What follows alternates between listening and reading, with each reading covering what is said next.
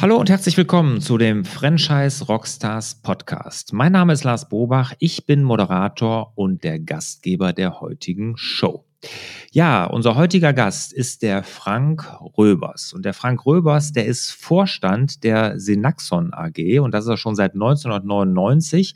Und die Senaxon AG ist entstanden wirklich aus einem Computerladen und hier zitiere ich wirklich deren Webseite. Und Innerhalb dieser Jahrzehnte ist daraus die größte IT-Verbundgruppe Europas entstanden. Und viele, die die Franchise-Branche kennen, werden PC-Spezialist kennen noch. Das ist mittlerweile, wie ich in dem Interview dann erfahren habe, gar kein Franchise-System mehr, aber da war dann auch der Zugang zum Franchise-Markt der Synaxon AG und jetzt haben sie ein ganz, ganz neues, interessantes Projekt am Start und das werden sie auch Anfang 2019 als ein Franchise-System auf den Markt bringen. Sie haben den Pilotbetrieb gerade schon. Drei Jahre läuft der und Frank Röbers nimmt uns mit in die Geschichte, wie es entstanden ist, was die Besonderheit dieses neuen Franchise-Systems ausmacht und auch wie in Zukunft, was davon zu erwarten ist. Ich finde eine super spannende Geschichte. Hören wir am besten direkt mal rein.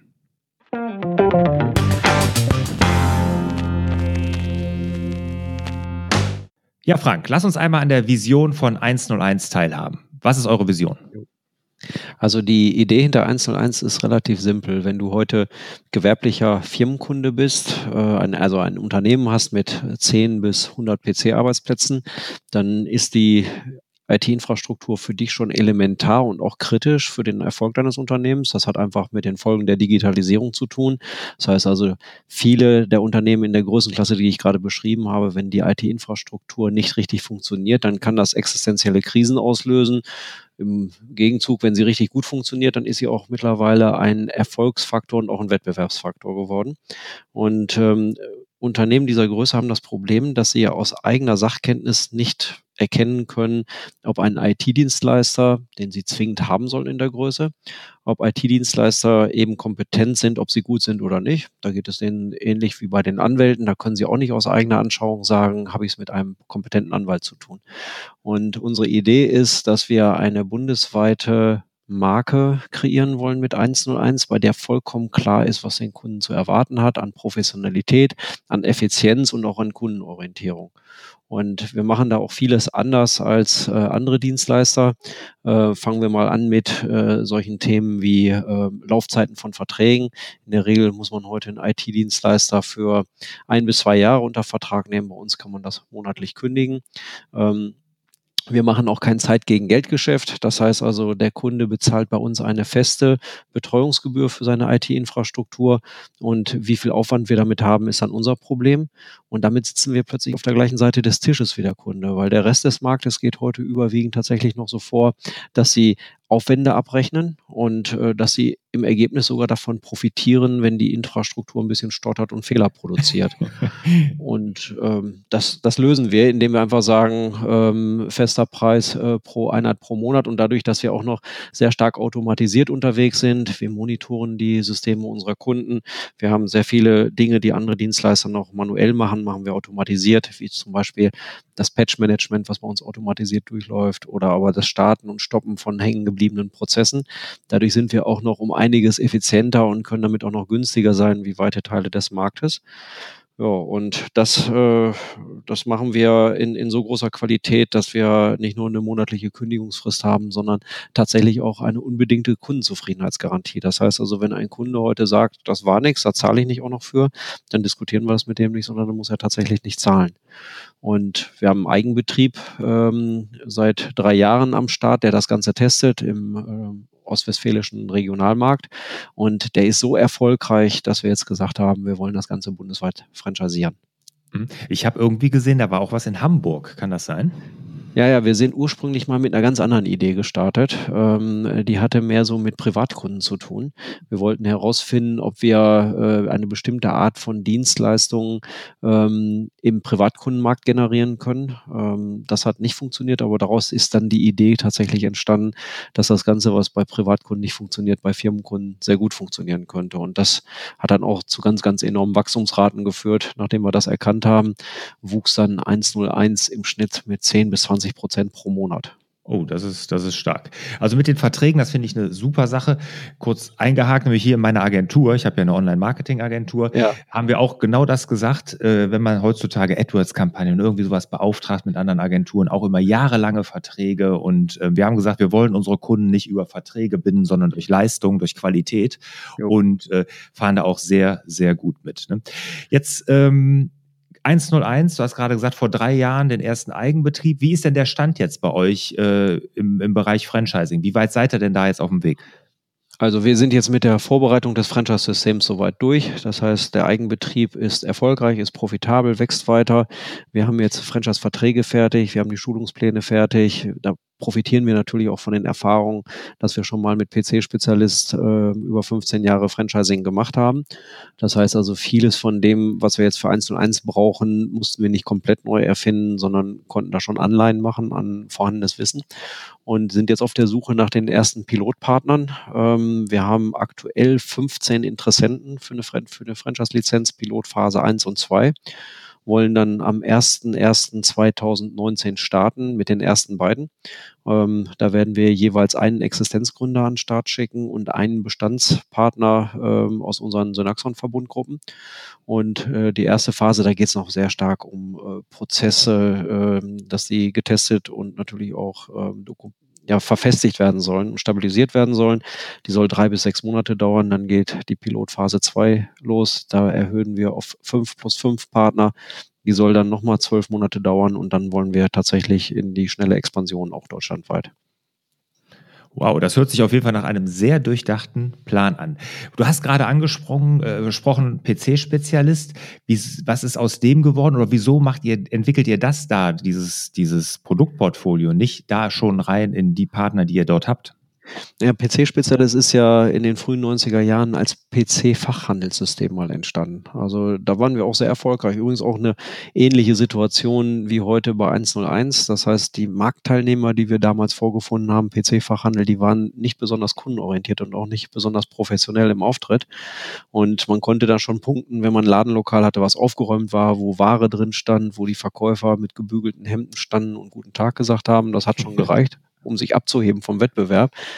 Und ähm, der PC-Fachhandel ist ist ein Segment, das ist komplett zum Erliegen gekommen, weil heute tatsächlich so nach dem Transformationsprozess, der 2001 angefangen hat, ähm, die Ladenlokalinhaber nicht mehr in erster Linie Händler sind, sondern Dienstleister. Und äh, PC-Spezialist hat sich ja auch verändert von einem Franchise-System im PC-Fachhandel zu einer Vermarktungsplattform für IT-Dienstleister mit Ladenlokal. Das heißt also, wir verfolgen da überhaupt kein Franchise-Konzept mehr weiter. PC-Spezialist ist über, über alle Maßen erfolgreich. Wir sind mal 91 gestartet mit null, in der Spitze auf 120 Partner hochgegangen, Franchise-Nehmer, sind dann langsam rückwärts gegangen bis auf 60 wieder runter dann Konzeptwechsel. Mhm. Jetzt sind wir bei 370 Partnern und die Plattform pcspezialist.de erzeugt tatsächlich 15.000 Aufträge für unsere angeschlossenen Partner. Ähm, mhm. Das Im ist Jahr also oder? Nee, pro Monat. Pro Monat. Pro Monat. Mhm. Und ähm, das ist also mit Abstand die stärkste ähm, Auftragsgenerierungsplattform für, für äh, Ladenlokalinhaber, die IT-Dienstleistungen bei Kleinstfirmenkunden und bei Privatkunden erbringen. Da gibt es nichts Vergleichbares also, in Deutschland. Okay, also PC-Spezialist habt ihr rausgenommen, ist kein Franchising mehr, habe ich jetzt verstanden. Gut, dass ich, als ich mich vor 15 Jahren mit dem Thema Franchising das erste Mal beschäftigt habe und damals ja auch Franchise-Nehmer wurde, war PC-Spezialist auf jeden Fall bei mir in der Auswahl. Ne? Ah. Ich habe auch ja eine Affinität dazu kann ich im Nachgang ja sagen, ja. das hätte ja auf jeden Fall nicht lange gedauert, die Franchise-Ehe. Ja, vor 15 Jahren, äh, das war dann ja 2003, äh, da waren wir schon tatsächlich im, im Rückwärtsgefecht. Also mhm. äh, da haben wir es mit einem sinkenden Markt zu tun gehabt und da haben wir auch einen Fehler gemacht, äh, den wir nicht nochmal wiederholen werden. Das lag in der Gebührenstruktur. Wir haben eine so hohe Mindestgebühr gehabt damals bei unseren Franchise-Nehmern, ähm, dass der wirtschaftliche Misserfolg unserer Partner nicht sofort unser eigener Misserfolg geworden ist, weil wir haben ja immer unsere feste Gebühr gekriegt. Und äh, das ist ein Fehler, den ich heute nicht mehr wiederholen würde. Das heißt also, unser heutiges Franchise-System 101 verdient nur dann Geld in der Zentrale, wenn auch unsere Partner draußen verdienen. Das ist also eine der ganz großen Lehren aus dem, was wir bei PC-Spezialist gemacht haben. Und äh, 2003 sich mit einem PC-Fachhandelsladen selbstständig zu machen, war eine riskante Idee. Und äh, Also das damals, das. Ja, also äh, die, die Hälfte war ja nach fünf Jahren pleite. Also nicht äh, mhm. von PC-Spezialist, sondern äh, von Leuten, die sich im PC-Fachhandel selbstständig gemacht haben. Wir waren da ja noch viel, viel besser als die. Aber die Insolvenzquote war auch bei unseren Partnern viel zu hoch, sodass wir das dann irgendwann mal einstellen mussten. Ja, ja, das ist ja generell, da war der Markt ja schon komplett im Abschwung, Wobis und solche Themen da, so. die ja auch eigentlich gar nicht mehr existieren. Ne? Ja, ja, also ähm, die, die, die wollten wir ja damals mal schlagen. Also wir sind 92 angetreten und wollten Escom, Phobis, Chart, Atelco schlagen. Mhm. Das haben wir hingekriegt. Das hat uns nur leider nichts genützt, weil jetzt war dann eben Aldi, Lidl, Mediamarkt, Saturn und Amazon äh, plötzlich am Start. Und mhm. spätestens der starke Onlinehandel hat den Fachhandel tatsächlich in eine Ecke reingedrängt, wo man eigentlich nicht mehr rausgekommen ist. Hm. Gut, das ist ja immer generell totaler Strukturwandel im IT-Markt da passiert. Ne? Und jo. dem stellt ihr euch ja jetzt auch mit eurer neuen Marke. Jo. Jetzt da wollte ich aber nochmal jetzt fragen, was müssen denn oder was sollten potenzielle Franchise-Nehmer unbedingt über 101 wissen? Also wir werden ein sehr stark unternehmerisch geprägtes System sein. Das heißt also, äh, obwohl wir an einigen Stellen sehr rigide Richtlinien haben, also was die Qualität der Serviceanbringung angeht, da machen wir machen wir keine Kompromisse. Genauso ist Zustand der Geschäftsräume und auch sonst alles, was mit Professionalität und Kundenorientierung zu tun hat. Ähm, da werden wir nicht mit uns diskutieren lassen, haben wir sehr strenge Regeln. Aber äh, wir brauchen trotzdem Unternehmertypen, die das Thema Marktbearbeitung äh, und Personal natürlich auf eine, auf eine sehr eigenständige Art und Weise entwickeln. Und ähm, da werden wir tatsächlich auch eher später starten als mit den falschen Partnern. Das ist also das eine, muss sehr stark unternehmerisch geprägt sein. Wir brauchen Leute, die Spaß an Vertrieb haben. Ähm, wir generieren zwar die Leads und die Vororttermine für unsere Partner, aber der unmittelbare Kundenkontakt muss etwas sein, was den Leuten Spaß macht. Und das ist gerade in der IT-Branche ja nicht die Regel. Die meisten Gründer sind ja eher aus also einer technischen Orientierung heraus selbstständig geworden. Mhm. Ähm, wir suchen dann Leute, die zwar auch Spaß an Technik haben, aber deren Fokus nicht ausschließlich die Technik ist, sondern auch der Vertrieb sein soll, weil wir wollen eine fortlaufende Markteroberung auch in den jeweiligen Gebieten machen. Ja, und ähm, wir wollen von ihm eine Fokussierung. Das heißt, wir haben ein klares Produktportfolio, was im Vergleich zu anderen IT-Dienstleistern relativ eng ist. Wir machen nur IT-Infrastrukturbetreuung mit Managed Services und wir wollen noch, dass unsere Partner sich darauf konzentrieren und dass sie nicht noch so Geschäftsfelder mit reinnehmen wie Datenschutz, Security, äh, Business Intelligence und was es nicht noch an tollen Geschäftsfeldern nebenbei gibt in der IT. Ähm, da sagen wir, nein, wir wollen den fokussierten Typ und wir wollen Leute haben, die mit dem Gedanken gut leben können, dass es ein vollständig transparentes System ist. Also wir arbeiten auf einem gemeinsamen Datenpool. Das heißt also jeder Franchise-Partner und auch die Zentrale kann alles sehen, was die anderen gerade treiben. Das ist das CRM-System, was transparent ist, das ERP-System, was transparent ist, das Ticketsystem. Und ähm, diese gemeinsame Datenhaltung wird ein ganz wesentlicher Wettbewerbsvorteil von uns sein im Vergleich zu vielen anderen Unternehmen, weil dadurch können wir dann bundesweit äh, Ressourcen nutzen, um Hotline-Support zu machen, Second-Level-Support und vergleichbare Themen.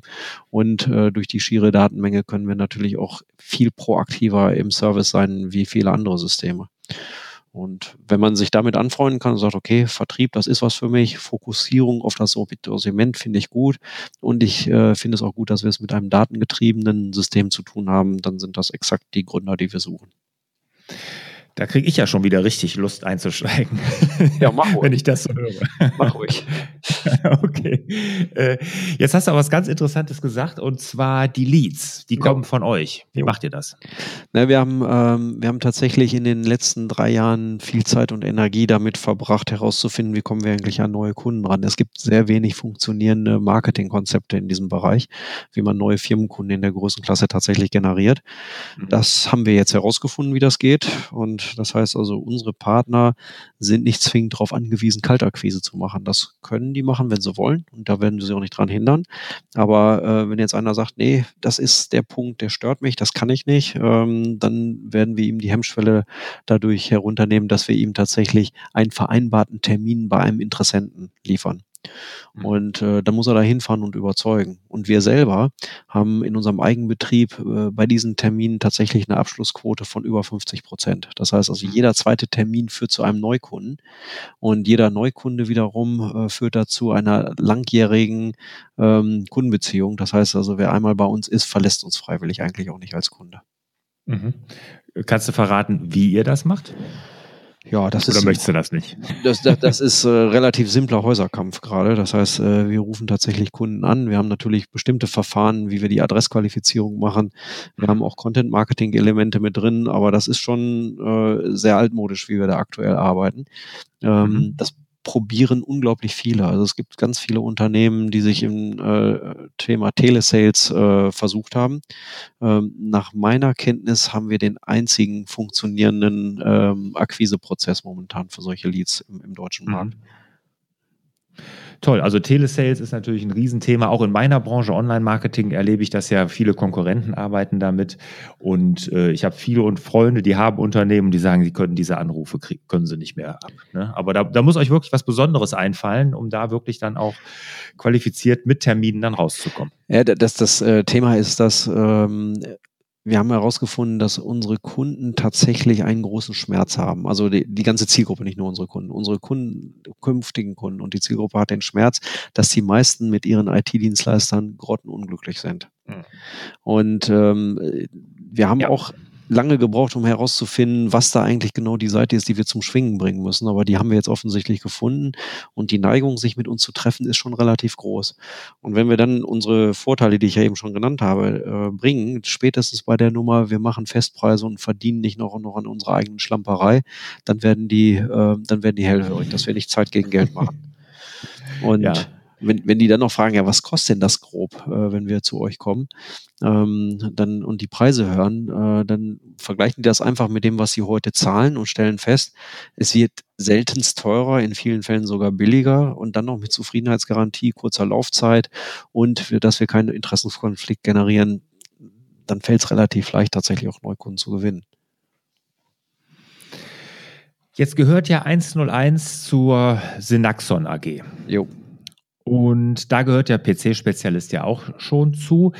Äh, erzähl uns doch mal ein bisschen über die Synaxon AG, welche Marken dazugehören und, und überhaupt, was ist das denn überhaupt für eine Holding, die da drüber steht? Ja, die Synaxon AG ist ja mal aus der PC-Spezialist entstanden. Das war unser, unser erstes Geschäftsfeld, mit dem wir losgegangen sind. Und da ist jetzt nach und nach ähm, eine, eine Multiverbundgruppe raus geworden. Und äh, unsere größte Marke aktuell ist Synaxon IT-Partner. Das heißt, äh, wenn du heute IT-Dienstleister bist ähm, und du möchtest einfach nur besser einkaufen, das heißt, du möchtest mit größeren Wettbewerbern mithalten können, Mengenvorteile generieren, ähm, ein, eine Einkaufsplattform nutzen, die Warenkorb optimiert, äh, die in Echtzeit Preise und Verfügbarkeiten bei den wichtigsten Distributoren bringt, die dir bei der Projekt, ähm, bei Projekten Unterstützung anbietet, äh, die, die es möglich macht, Cloud-Lösungen vernünftig einzukaufen und abzurechnen. Das alles bietet Synox und IT-Partner, ähm, ganz stark getragen durch unsere Einkaufsplattform EGIS und auch durch unser Einkaufsteam natürlich. Da haben wir deutlich über 2000 Partner in Deutschland ähm, und sind da ja auch noch in England tätig, haben wir 600 Partner aktuell. Und das ist immer noch ein wachsender Bereich. Also das ist heute der, der größte ähm, Beritt bei uns in Axon IT-Partnerschaft. Dann haben wir PC-Spezialist noch. Ähm, Kernleistung hier ist die Vermarktung. Das heißt also, wir machen mit sehr starken Online-Marketing getriebenen Aktionen äh, generieren wir Aufträge für unsere PC-Spezialist-Partner. Ähm, das ist Content Marketing, das ist SEO, SEM, SEA, das volle Programm. Wir haben eine sehr starke Online-Marketing-Abteilung bei uns, die sich mit diesen Themen auseinandersetzt. Zielgruppe hier sind Ladenlokalinhaber, äh, die IT-Dienstleistungen für Privatkunden und Kleinstfirmenkunden mit fünf Arbeitsplätzen im Maximum bringen.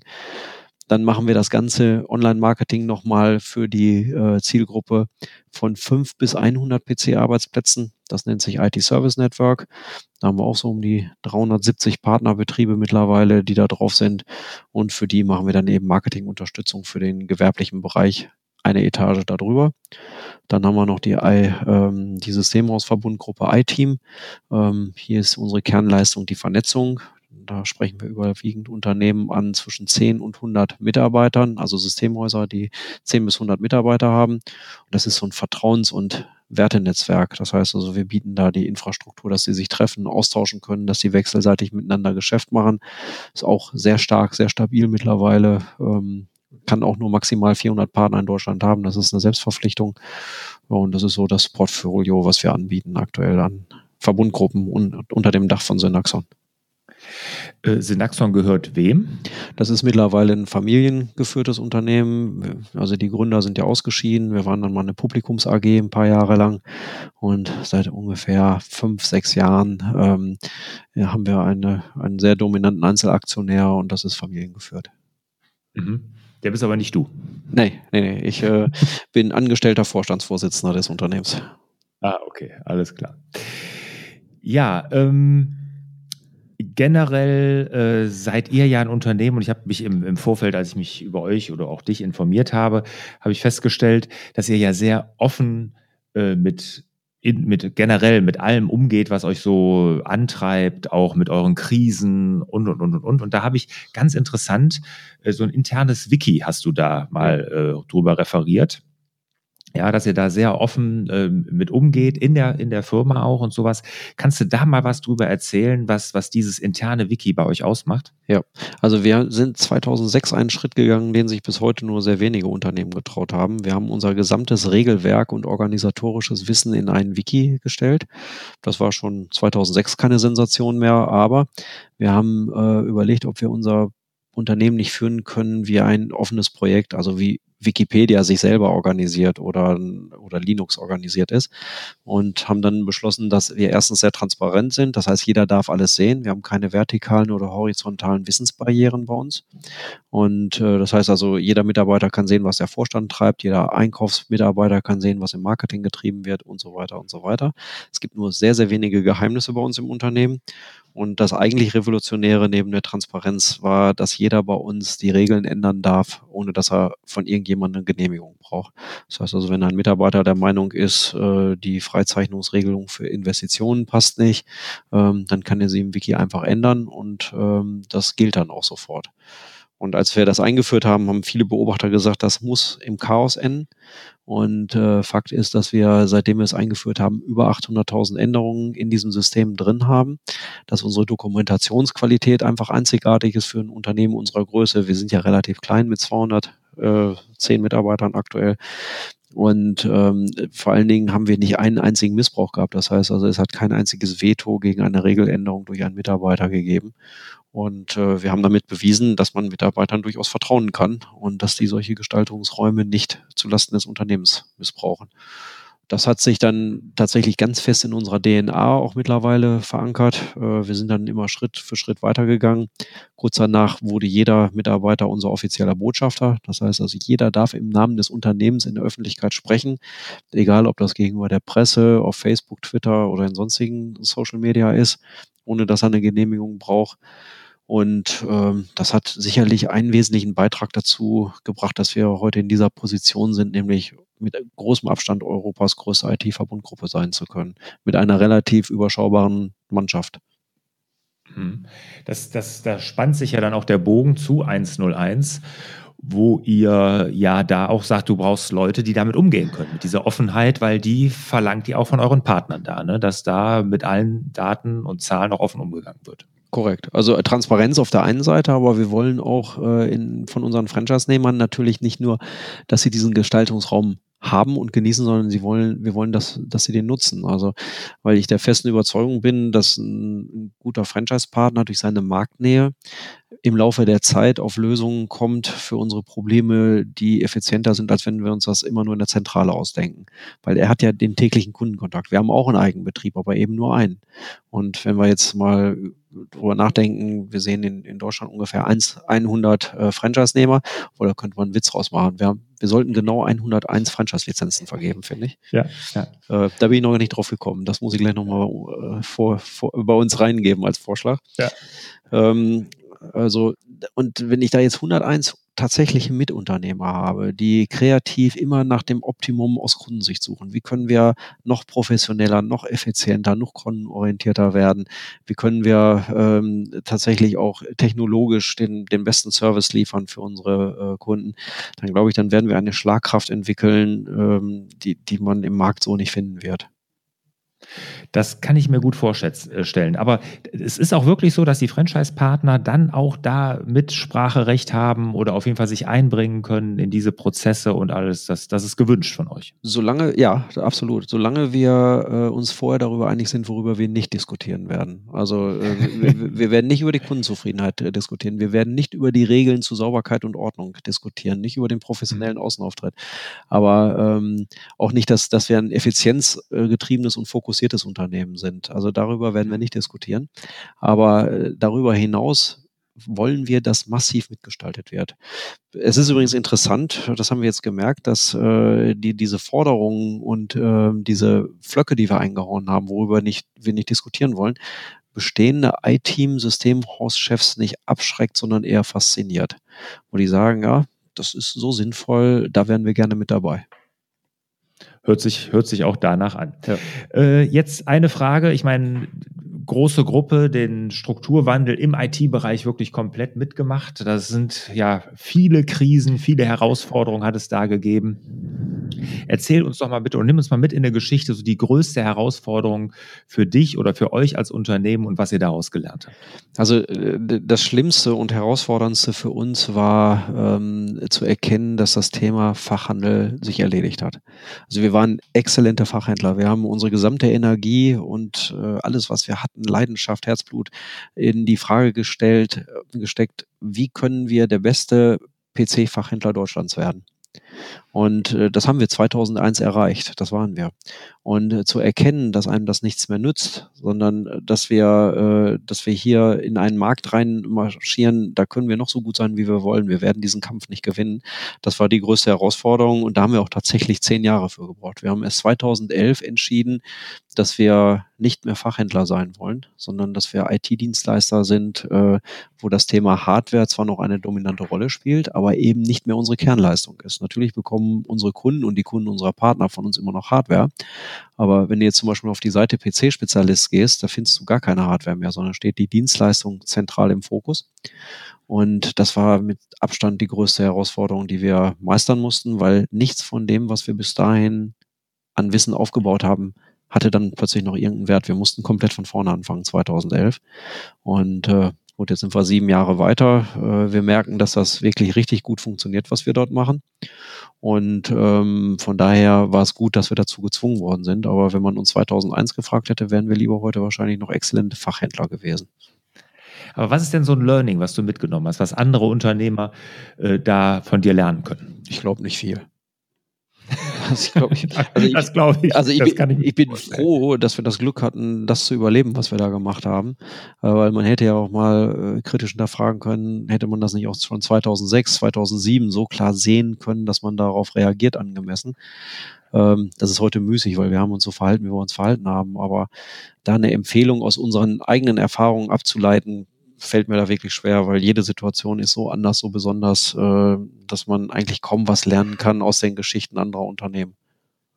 Ja gut, aber wenn du, ich, ich weiß ja nicht, ob das damit zusammenhängt, aber wenn nicht hier euer internes Wiki, von dem du eben erzählt hast, ne, und das hört sich ja wirklich schon sehr revolutionär an, ist das auch aus dieser Krise ein Stück weit entstanden? Äh, ja, ich muss zugeben, eher nicht äh, weil äh, das war so eine Sache, also wenn du jahrelang im Rückwärtsgang unterwegs bist und auch keine wirklich zündende Idee dafür hast, wie man damit umgehen soll und keine strategische Idee hast, wie man damit umgehen kann, dann befasst man sich dann auch irgendwann mal mit Themen, die so gar nicht primär mit dem Kernproblem zu tun haben. Und da habe ich gedacht, Wissensmanagement ist eigentlich eine ganz coole Sache und ich habe mich darüber geärgert, dass wir hoch hochgradig qualifizierte Mitarbeiter haben. Wir haben eine sehr hohe Akademikerquote bei uns gehabt, dass aber nur ganz, ganz wenige an der Wissensgenerierung partizipieren. Und äh, dann habe ich einen Vortrag über Wikipedia gehört und da ist mir klar geworden, ja, das ist der richtige Weg. Dass das letztlich die äh, Lösung unserer Probleme beschleunigt hat, ist mir damals gar nicht so in den Sinn gekommen.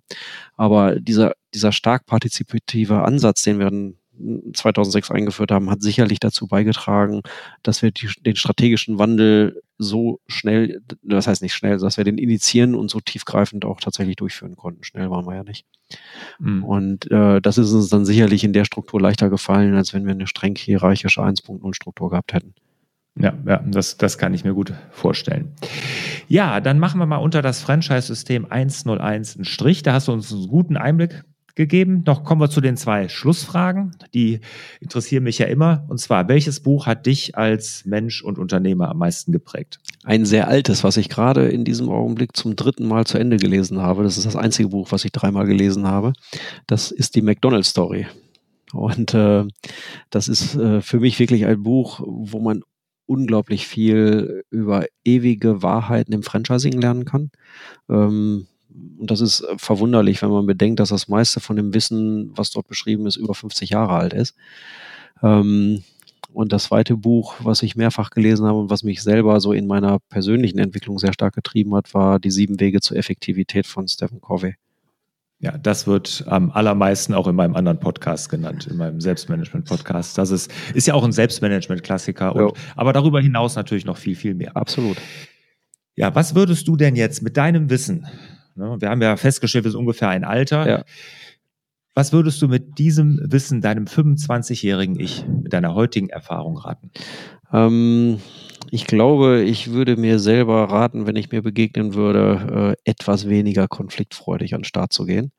Ähm, das ist sicherlich ein, ein Geburtsfehler, den unser Unternehmen hatte, äh, dass wir am Anfang sehr streitlustig gewesen sind und sehr aggressiv unterwegs gewesen sind. Ich glaube, wir hätten uns einiges erspart, wenn wir da etwas ruhiger und äh, konsensorientierter gehandelt hätten.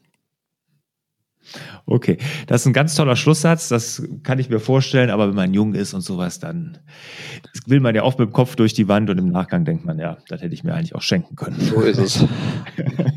okay, Frank, super interessant. Sag uns doch ganz kurz, wo wir Informationen zu 101 und dich als Person finden. Wo finden wir dich im Netz? Also 101.de, äh, synaxon.ag und frank-röbers.de. Das sind so die Quellen, die ich da empfehlen kann.